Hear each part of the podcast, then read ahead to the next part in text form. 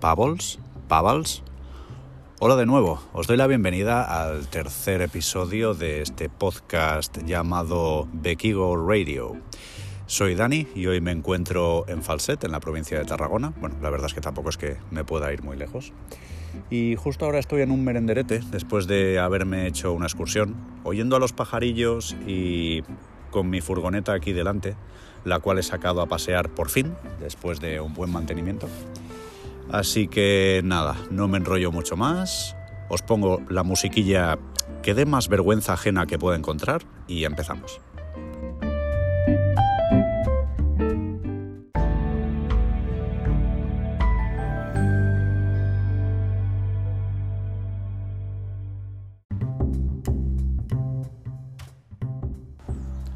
Pues bueno, tendrá que valer. Pasamos ya a la sección que entiendo que es de las más salseantes, probablemente, que es la de algo random sobre mí. Hoy no traigo nada tan picante como lo de la otra vez, que era que repetí P5, pero bueno, algo que desde luego cumple con la premisa del nombre de esta sección, y es que, por ejemplo, si no lo sabías, soy alérgico a los gatos. Esto es algo que durante mucho tiempo, la mayor parte de mi vida, yo tampoco sabía, ya que realmente en casa nunca nos hemos criado con gatos, sí hemos tenido perretes, em, pero gatos no. El caso es que, bueno, eso cambió un día en que mi hermano David y mi madre trajeron un gatete, el Lego, que ahora está viviendo con mi hermano David. Y nada, la verdad es que fue curioso porque yo al principio pues pensaba, coño, ya me he resfriado y luego salía de casa y estaba bien. Y a la que volvía a casa volvía a estar resfriado. Digo, pero bueno, ¿qué pasa? Esta casa me pone enfermo y al final pues acabé llegando a la conclusión que era el pelo de gato. Eh, sea como sea, esta alergia sigue hasta hoy. Sí debo decir, por si le sirve de información a alguien, es que de tanto convivir con el gato, eh, supongo que mi cuerpo debió decir, bueno, vale, sobreviviré. Y el caso es que se acabó acostumbrando al pelo de gato y lo que al principio pues era chunguísimo y hostia, me ponía súper malo, pues poco a poco parece que me fui como inmunizando. Pero sí es cierto que a raíz de dejar de vivir con el gatete, pues mira, eh, he vuelto a las andadas. Y hasta aquí la cosa random sobre mí de hoy.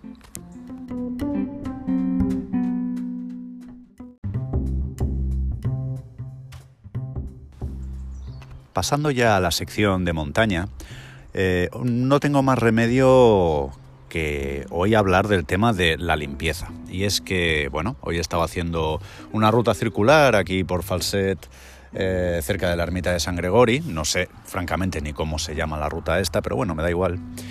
El caso es que, si, si bien es cierto que en general la ruta estaba muy bien, ha habido un momento en que me he encontrado en el suelo una mascarilla. Sé que no soy la primera persona que le ocurre, ni la última, pero la verdad es que es un tema que eh, me toca bastante los huevos, la verdad. Creo que no soy el único, entiendo que la mayoría de vosotros pensará igual. Eh, me parece bastante indignante. Es decir, puedo entender que se te caiga la mascarilla al suelo, puedo entender que se te llene de mierda y que pienses, me cago en ya no la puedo seguir usando. Pero no la dejes en el suelo, tío, recógela. Eh, en este aspecto podríamos sacar de, de los archivos un, concepto anglosajón que se llama el plugging. El plugging es eh, una mezcla entre correr y recoger basura. Eh, bueno, aunque de por sí no sé hasta qué punto se podría considerar un, deporte, lo que sí que quiero recordaros es que es bastante interesante la iniciativa esta. También, pues, eh, a carro de lo que hablábamos el otro día, de la iniciativa de A3 metros de The Walking Travel, por ejemplo. Y es a medida que nosotros estamos haciendo nuestras rutas, sea andando o sea corriendo, pues está bien que vayamos siempre preparados con una bolsa de basura para ir recogiendo aquello que nos encontremos. Y así dejemos los caminos, eh, pues mejor de lo que estaban.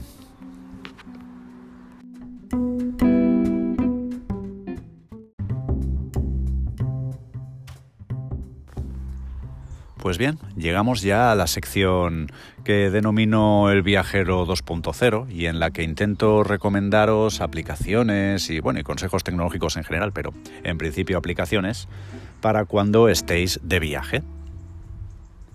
El caso es que hoy quiero hablaros de una aplicación que es archiconocida en el mundillo camper, pero que, bueno, es posible que por lo que sea no estés lo bastante metido en este mundillo y no la conozcas. Hablamos de Park Fortnite.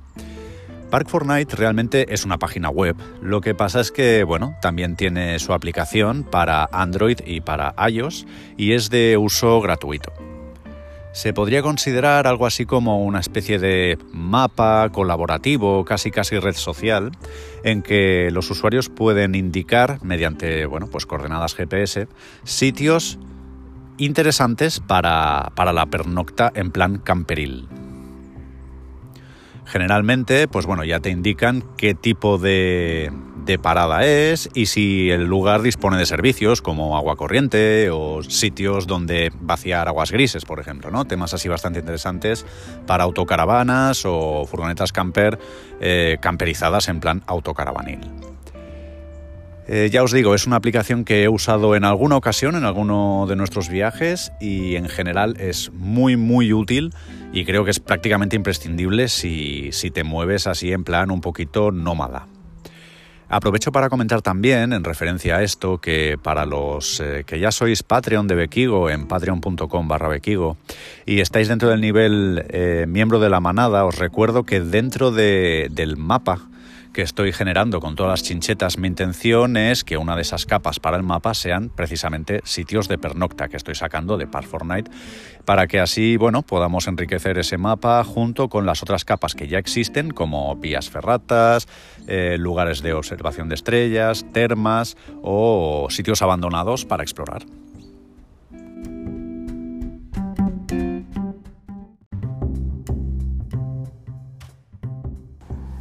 Y llegamos ya a una de mis secciones favoritas, que es la relacionada con tips de alimentación, llamada algo así como Semos lo que comemos.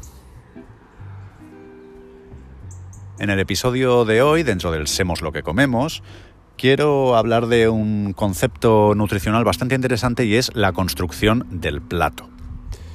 Eh, no me refiero evidentemente a temas de ceramistas, sino a cómo planificamos nuestras comidas o cómo, cómo las ejecutamos, ¿no? Al fin y al cabo. Es bastante habitual y bueno, yo a día de hoy no lo hago, pero reconozco que durante muchísimo tiempo pues lo he estado haciendo. Es muy habitual construir el plato alrededor de la chicha, de la carne. Es decir, tienes tu carne y alrededor pues el acompañamiento, con un poco de suerte, algo de verdura. A la hora de la verdad, eh, la forma correcta de, elaborar nuestro plato si queremos tener una nutrición bastante equilibrada eh, es la siguiente. El 50% de nuestra comida, lo que podría ser por ejemplo el primer plato, o si no, pues si te haces un plato combinado, pues digamos el 50%, deberían ser eh, vegetales. Básicamente hablamos de verduras y cuanto más variadas mejor. Es decir, está muy bien comer lechuga, pero si comes lechuga todos los días, pues tampoco estás eh, siendo demasiado generoso con tu cuerpo. Prueba otras cosas, prueba calabacín, pimientos, eh, ves variando. Sea como sea, ya te digo, el 50% de, de nuestra alimentación, de nuestro plato, debería ser vegetal. El otro 25% deberían ser eh, hidratos de carbono complejos. En este aspecto podemos hablar, por ejemplo, de cereales.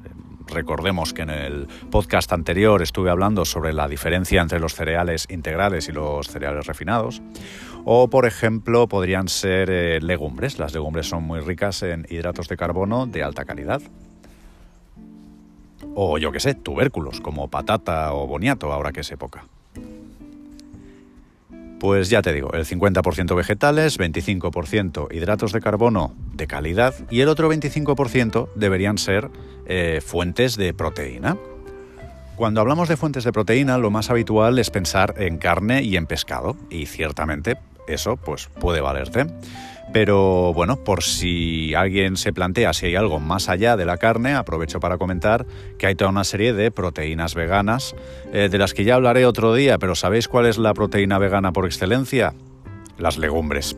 Sí, efectivamente, lentejas, eh, garbanzos, soja, eh, guisantes, son riquísimas fuentes de proteína eh, de origen vegetal, son proteínas completas y no digamos ya si, por ejemplo, las combinas con arroz. Entonces, por ejemplo, un plato que sería genial y que cumpliría con la premisa del 50-25-25 sería una ensalada de arroz y lentejas.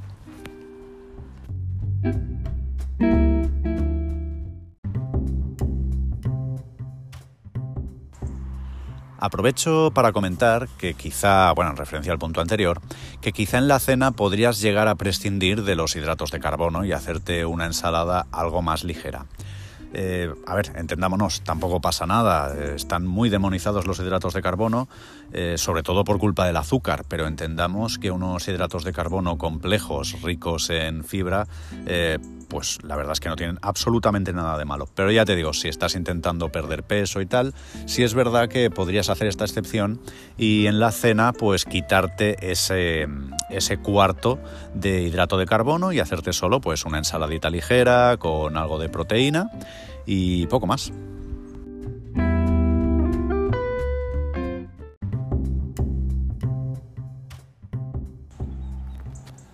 Y llegamos ya a una sección bastante interesante, al menos desde mi punto de vista. Bueno, a ver, todo lo que de lo que os hablo me parece interesante, si no, no os hablaría de ello, está claro. Eh, sea como sea, me refiero a todo el tema del van life, si quieres decirlo así, o de la vida nómada. Hoy quiero centrarme en un concepto, como siempre lo diremos en inglés para que suene más molón, que es el overlanding. Overlanding, a la hora de la verdad, consiste en una especie de exploración off-road del terreno. Dicho de otro modo, cuando hablamos de camperización y de vida nómada, lo más habitual es pensar en furgonetas. Que sí, que estamos de acuerdo, que puedes ir por el mundo con una tienda de campaña, puedes ir, eh, pues eso, durmiendo debajo de los puentes o haciendo lo que te dé la gana. Pero lo normal cuando hablamos de este tipo de vida es, repito, eh, pensar en furgonetas. Ahí ya cada cual pues elige si quiere una furgoneta más pequeña y por lo tanto más ágil o una furgoneta más grande y por lo tanto pues que en la que pueda estar de pie y que sea más pues como una autocaravana, más como vivienda, ¿no? El concepto de overlanding básicamente consiste en coger un todoterreno, por ejemplo un jeep, y camperizarlo. Obviamente, como comprenderéis, esto tiene, como todo en la viña del Señor, sus cosas buenas y sus cosas malas.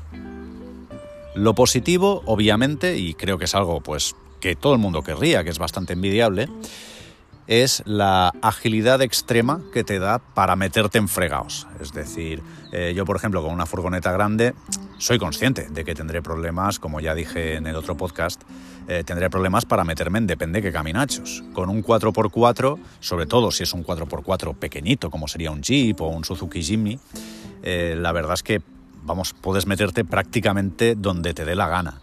Y claro, nosotros que somos europeos, pues dentro de lo que cabe, podrías decir, bueno, vale, sí, está bien, pero que tampoco nos hace falta tanto. Pero sobre todo el concepto del overlanding se está poniendo muy de moda, y es comprensible, para la gente que pretende viajar en países, sin ánimo de ofender, eh, subdesarrollados. ¿no? Hablamos, por ejemplo, de gente que quiera explorar África, gente que quiera explorar Asia. Eh, entonces, bueno, ahí sí creo que todos estamos de acuerdo en que este tipo de exploración, este tipo de vida es eh, espectacular y es probablemente la más acertada. Ahora bien, también hay que entender que, bueno, del mismo modo que una furgoneta pequeña es un buen vehículo y es una mala vivienda, un jeep pues no deja de ser un vehículo relativamente pequeño. Sí, vale, te podrías coger un Hammer, pero creo que no es el concepto del que estamos hablando. Y bueno, pues eso, el Jeep es un vehículo pequeño y por lo tanto es mala vivienda. Eh, una solución americana, que supongo que muchos ya conoceréis, es la que consiste o bien en elevar el techo para eh, hacer el techo como si fuera una tienda de campaña, o si no, desplegar una propia tienda de campaña en el techo, de tal manera que el coche sigue, sigue siendo coche, o igual se camperiza para darle un uso del tipo, por ejemplo, almacenaje y cocina, y es en esa primera planta, por decirlo de alguna manera, donde se duerme. Ya te digo, el concepto en sí me parece súper interesante, sobre todo si eres eh, pues un poco cabra y te gusta meterte por la montaña y tal, quizá es lo que deberías plantearte. estamos un poquito en el, en el, mismo rollo que cuando hablábamos de los tamaños de furgonetas, que si no me equivoco, bueno, no sé si fue en el primer podcast o en el segundo, no me acuerdo. Eh, pues eso, ya te digo, estamos un poco en esa situación. ¿no? Por ejemplo, aquí a nivel europeo, ¿a nosotros nos podría interesar este concepto del overlanding? Hombre, pues sí, evidentemente, eso es algo que tú te, te tendrías que preguntar, ¿no? Pero sí es cierto que, claro, mm, esto es como todo. Para pasar un par de noches, pues oye, tira que te va. Sobre todo si estamos en un clima apacible pero este tipo de tiendas acostumbran a calar bastante y a dejar pasar bastante el frío, con lo cual depende de dónde te metas puedes flipar. Y repito, no es lo mismo pasar dos noches, que entre muchas comillas se pasan como sea, que mm, pegarte a un viaje, digamos, pues yo que sé, de semanas o de meses durmiendo en el techo de un jeep. En fin, eso es algo que cada uno debería valorar yo creo que es un concepto, desde luego, interesante, que hay que tenerlo en cuenta, pero ya está, de momento no se me ocurre nada más que decir sobre el overlanding, así que cerramos el tema.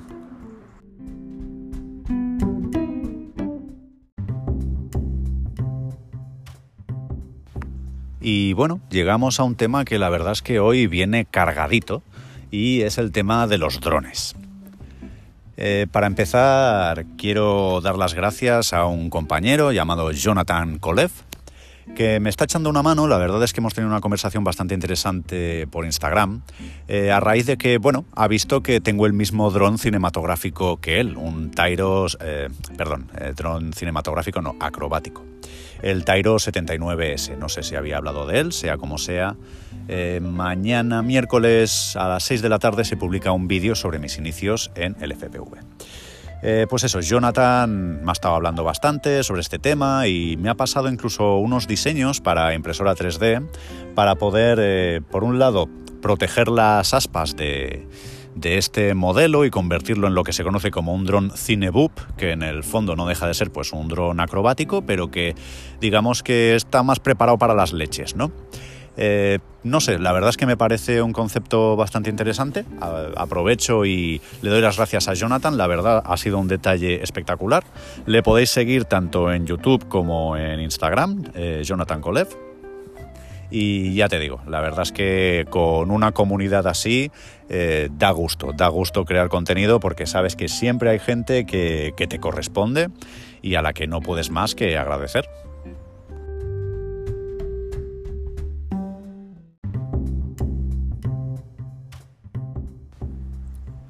Por otro lado, aprovecho para comentar que en cuanto al tema del proyecto Drones by Bekigo, sí, lo acabo de decir, mañana a las 6 de la tarde se publicará un vídeo en YouTube eh, sobre mis inicios en el FPV y donde explico un poquito cuál es mi situación actual y bueno, pues cómo me estoy preparando y tal.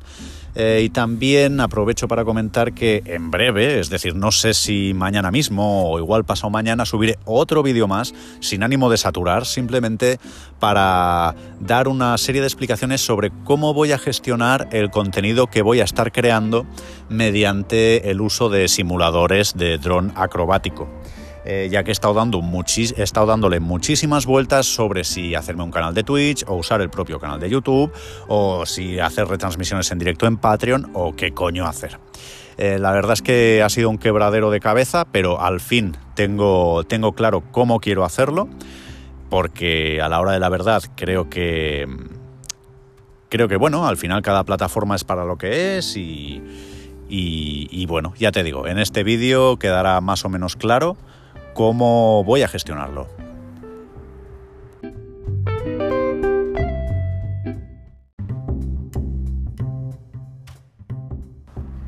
Y por último, parece que Sony, el gigante de la electrónica, se va a meter en el mundillo de los drones. Lo cual, por un lado, es como, pero qué mierda haces aquí, intruso. Pero por otro lado, ¿qué quieres que te diga? Eh, creo que siempre estamos todos diciendo lo mismo.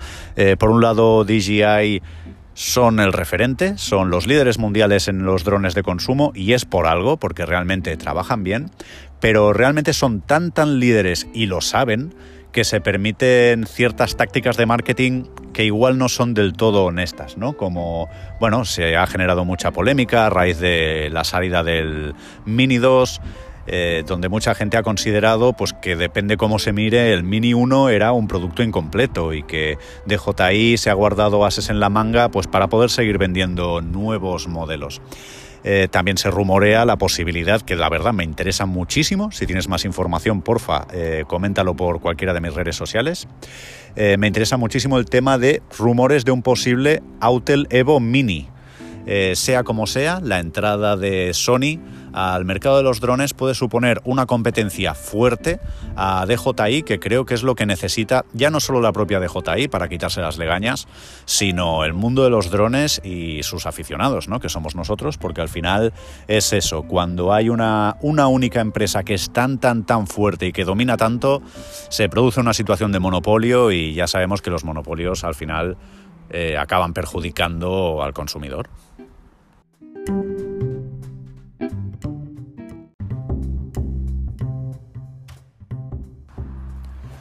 Bien, llegamos ya a la última sección, que es la del proyecto Amigo. Y hoy quiero hablar de un proyecto que la verdad conozco personalmente desde hace poco, eh, que es Arrels Pep. Los podéis eh, seguir en Instagram, por ejemplo. Y la verdad es que son muy buena gente. Eh, he estado tratando con Gisela, de hecho, no hace mucho estuve en sus instalaciones, justo ahora, bueno, no lo he comentado, eh, es una empresa que se dedica al, cultivo de aceituna y a la producción de aceite mediante su propio molino. ¿no? Es una empresa tradicional, ya es la tercera generación que se dedica a esto. Y ya te digo, he estado hace poco con ellos, echándoles una manilla, así, echando cuatro fotos y tal para su página web y, y bueno, intentando crear un poquito de contenido que pueda ser así interesante y tal.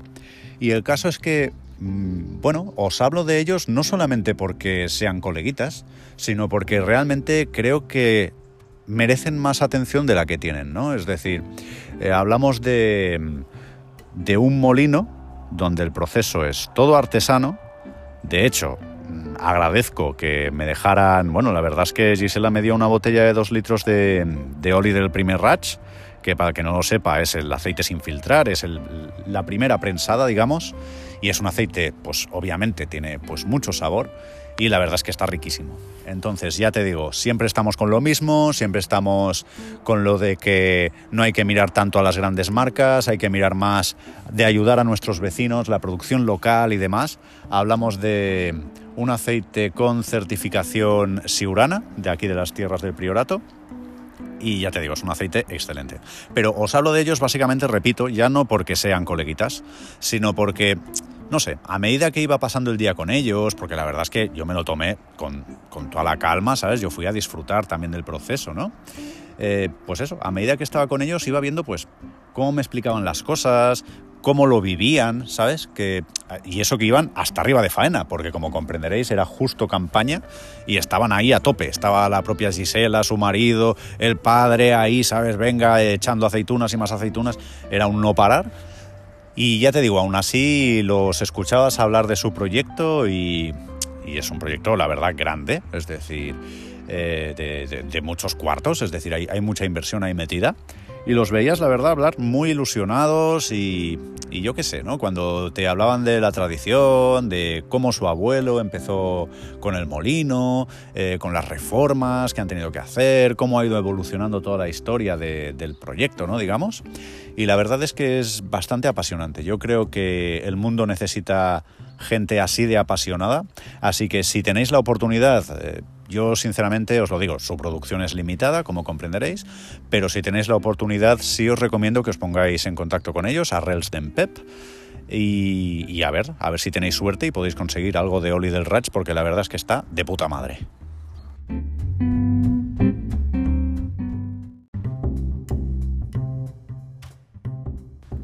Y nada, hasta aquí el podcast de hoy. La verdad es que, bueno, Ahora me lo voy a tomar con toda la calma. La verdad es que llevo unos cuantos días creando mucho contenido, sobre todo para el canal de YouTube de drones. Y hoy, ¿qué quieres que te diga? Me voy a dar un poquito de fiesta. Así que aprovechando que tengo la furgonetilla, igual cojo y empiezo a hacer unos kilometrillos, me la llevo a ver sitios chulos y tal. Si es así, ya iréis viendo en las historias de mi Instagram, arroba bequigo, bequig por ahí por donde me muevo. Y nada, solo me queda agradeceros que hayáis llegado hasta aquí. Recordaros que podéis seguirme pues tanto en Facebook como en Instagram como en YouTube, tanto el proyecto Bekigo como el proyecto de Drones by Bekigo. Y poco más. Eh, ah, sí, importante. El tema este del podcast francamente no sé bien bien ni cómo va porque lo hace la propia plataforma Anchor, pero que sepáis que todos los podcasts que yo estoy subiendo aquí a Anchor se acaban exportando unos, al cabo de unos minutos a Spotify, a Apple Podcast, Google Podcast y mogollón de plataformas de podcasting que francamente ni conocía.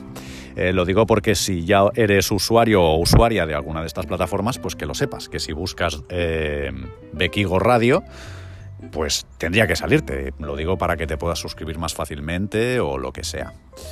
Y ya está. La verdad es que no me voy a enrollar mucho más. Hoy igual no ha quedado un tostón de media hora, pero casi casi. Espero que te haya aportado algo de conocimiento o, o al menos algo interesante. Y ya está. Te deseo un buen día y hasta la próxima. A ver qué musiquita rara te pongo.